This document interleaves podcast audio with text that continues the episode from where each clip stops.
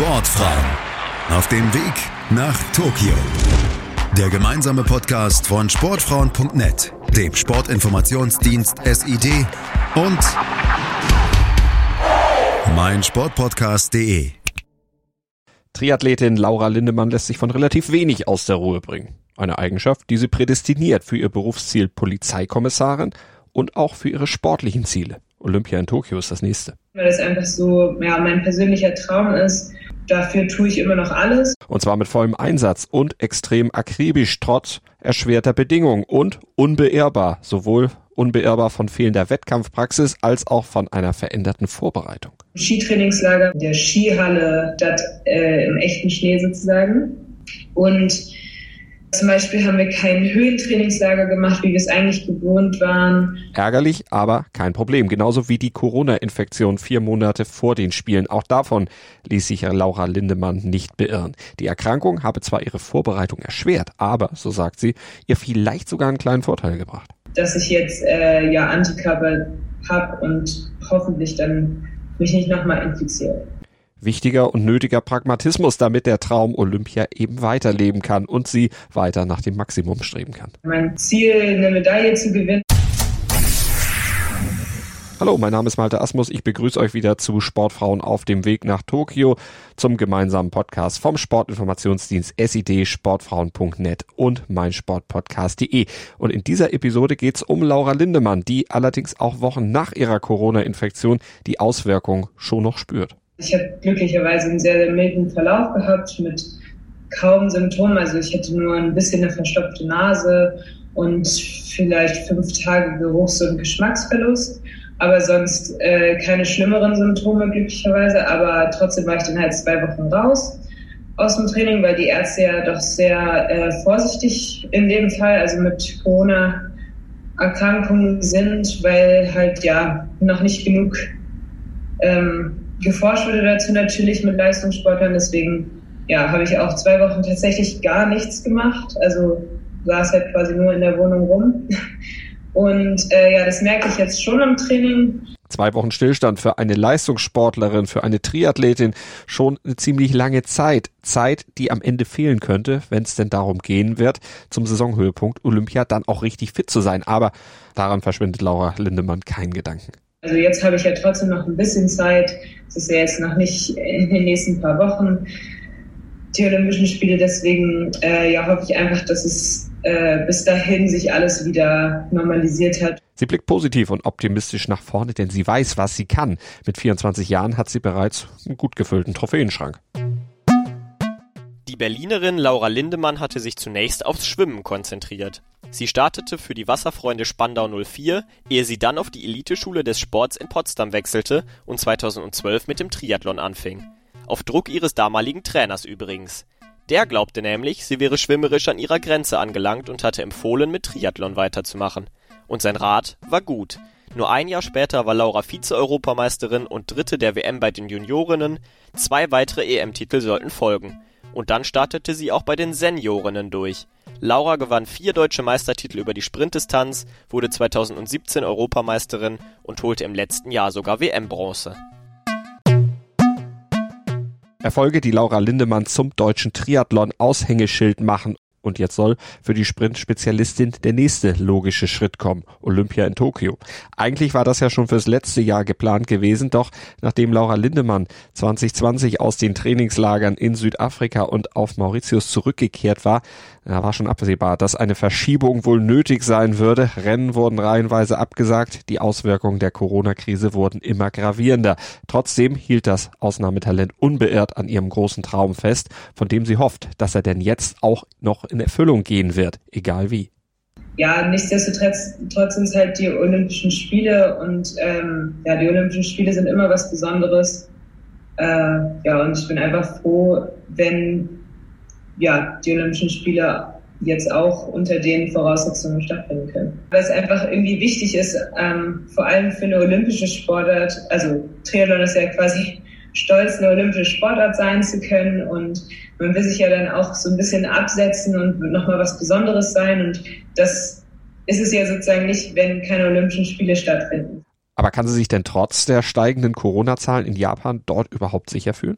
Japan habe ich bisher als ein sehr, sehr ähm, striktes und ja korrektes Land so äh, kennengelernt. Von daher denke ich, dass ja, Japan alles in Bewegung setzen wird, dass wir so sicher wie möglich ähm, bei den Olympischen Spielen sein werden. Ein bisschen Sicherheit trägt Laura Lindemann ja ohnehin bereits in sich, die Antikörper aus ihrer eigenen Corona-Erkrankung und aus ihrer Impfung. Ich äh, bin in der Hinsicht auch ein äh, bisschen privilegiert schon, weil ich ja bei der Landespolizei Brandenburg bin, also in der Sportfördergruppe und daher hatte ich sowieso jetzt auch schon eine Impfung weg und ähm, also war sozusagen durch die Landespolizei bin ich sowieso impfberechtigt und habe jetzt schon eine Impfung weg, muss jetzt halt sechs Monate warten wegen der Corona-Infektion.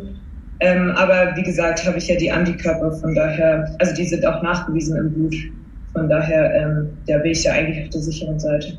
Und von daher kann sie sich auch voll auf den Sport konzentrieren wobei sie ja parallel zum Sport auch noch ihrer Berufsausbildung nachgeht. Sie studiert, um nach der Karriere bei der Polizei als Kommissarin durchzustarten. Bald, also nach den Olympischen Spielen, beginnt dann auch äh, mein Praktikum. Also eigentlich hätte ich jetzt schon Praktikum, aber wie gesagt, durch die Olympischen Spiele ist das halt ein bisschen problematisch, das jetzt einzubauen. Ähm, aber wenn das dann beginnt, ich glaube, da ja, darauf freue ich mich auch schon mal so ein bisschen Polizeialltag mitzubekommen und ja, was zu lernen. Aber das Lernen muss hinter dem Sport derzeit noch etwas zurücktreten. Es läuft halt ein bisschen schleppend sozusagen, weil eigentlich geplant wurde ja letztes Jahr mit den Olympischen Spielen. Ähm, und da, durch die Verschiebung hat sich jetzt natürlich auch da was verschoben und es zieht sich ein bisschen länger sozusagen. Aber ich denke, ähm, ich bin da gut unterstützt und bekomme das sehr gut hin. Ich habe jetzt auch eigentlich eine ganz gute äh, Hausarbeit zuletzt geschrieben und das ähm, macht mich dann doch auch ein bisschen stolz irgendwie und äh, motiviert mich auch in der Hinsicht. Von daher, also freue ich mich da schon drauf, wenn ich irgendwie, ähm, ja, also jetzt erstmal will ich ja noch ein bisschen Triathlon weitermachen, aber wenn ich dann irgendwann fertig bin, ähm, ja, als Polizistin zu arbeiten, da freue ich mich auch schon drauf. Und ich habe ja auch zwei Hunde und äh, interessiere mich sehr, ja, für so die Hundestaffel zum Beispiel. Und ja, das wäre schon was echt ähm, ja, Interessantes für mich. Zunächst geht die volle Konzentration auf die Olympischen Spiele und die wenigen Wettkämpfe, die vorher noch auf dem Programm stehen werden, bei denen sie sich dann den Feinschliff holen will. Um ja die olympische Distanz sozusagen nochmal, ähm, also ich sage mal, umso mehr olympische Distanzen man macht, umso wohler fühlt man sich da. Ähm, ja, deswegen kommt jetzt so ein Blog, äh, in dem ich er in vier Wochen drei Rennen macht. Denn die olympische Distanz erfordert noch einmal mehr Stehvermögen als der Sprint. Denn auf der olympischen Distanz sind nicht 500 Meter, sondern 1,5 Kilometer zu schwimmen, 40 statt 20 Kilometer Rad zu fahren und 10 Kilometer zu laufen statt 5. Und das für Laura jetzt in einem kompakten Wettkampfblock. Und danach, was kommt dann?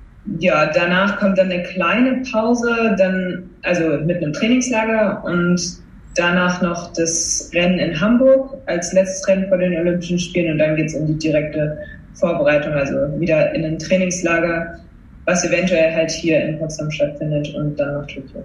Dann nach Tokio mit einem kleinen Team, dessen genaue Zusammensetzung und Größe natürlich von den dann möglichen Gegebenheiten auch abhängen wird. Bundestrainer und Sportdirektor, die werden in jedem Fall dabei sein und hoffentlich noch ein dritter Mann. Das ist in dem Fall Daniel, also mein äh, Manager und der halt um, um das Rad sich kümmert. Ähm, das äh, hilft mir eigentlich immer so, oder hat mir schon oft geholfen, dass er dabei war. Also zum Beispiel bei einem Rennen ist ähm, mal mein Rahmen gebrochen quasi im Einzelrennen und da musste dann das komplette Rad nochmal umgebaut werden für die Staffel und in Tokio ist ja ähnlich, dass es ein Einzelrennen und eine Staffel gibt. Von daher, ja, das sind schon ja, Dinge, die eigentlich wichtig sind, was jetzt irgendwie wegfällt oder irgendwie anders ersetzt werden muss. Und ähm, ja, zum Beispiel ist ähm, ja vor dieser Zeit mit Corona jetzt auch oft mein Freund mit dabei gewesen. Der ist auch sehr wichtig, ähm, ja, oder ist mir halt immer sehr wichtig gewesen, dass ja man einfach noch so ein bisschen vorm Rennen so beruhigt wird oder so.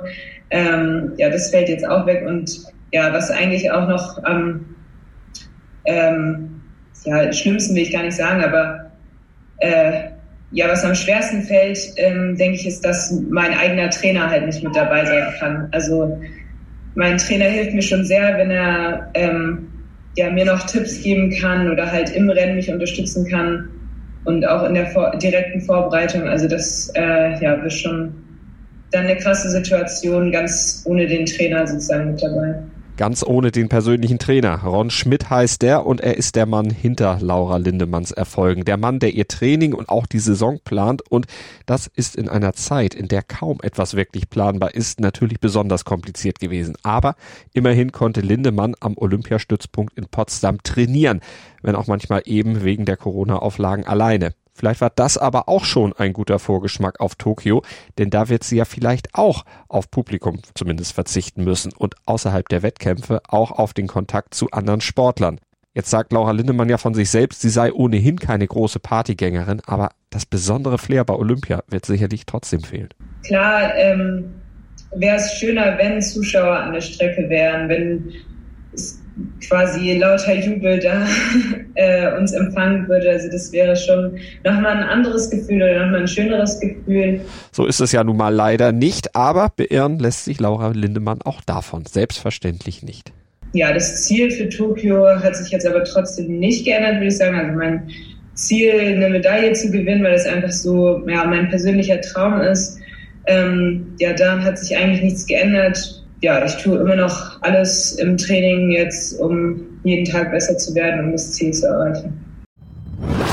Sportfrauen auf dem Weg nach Tokio. Der gemeinsame Podcast von Sportfrauen.net, dem Sportinformationsdienst SID und meinsportpodcast.de.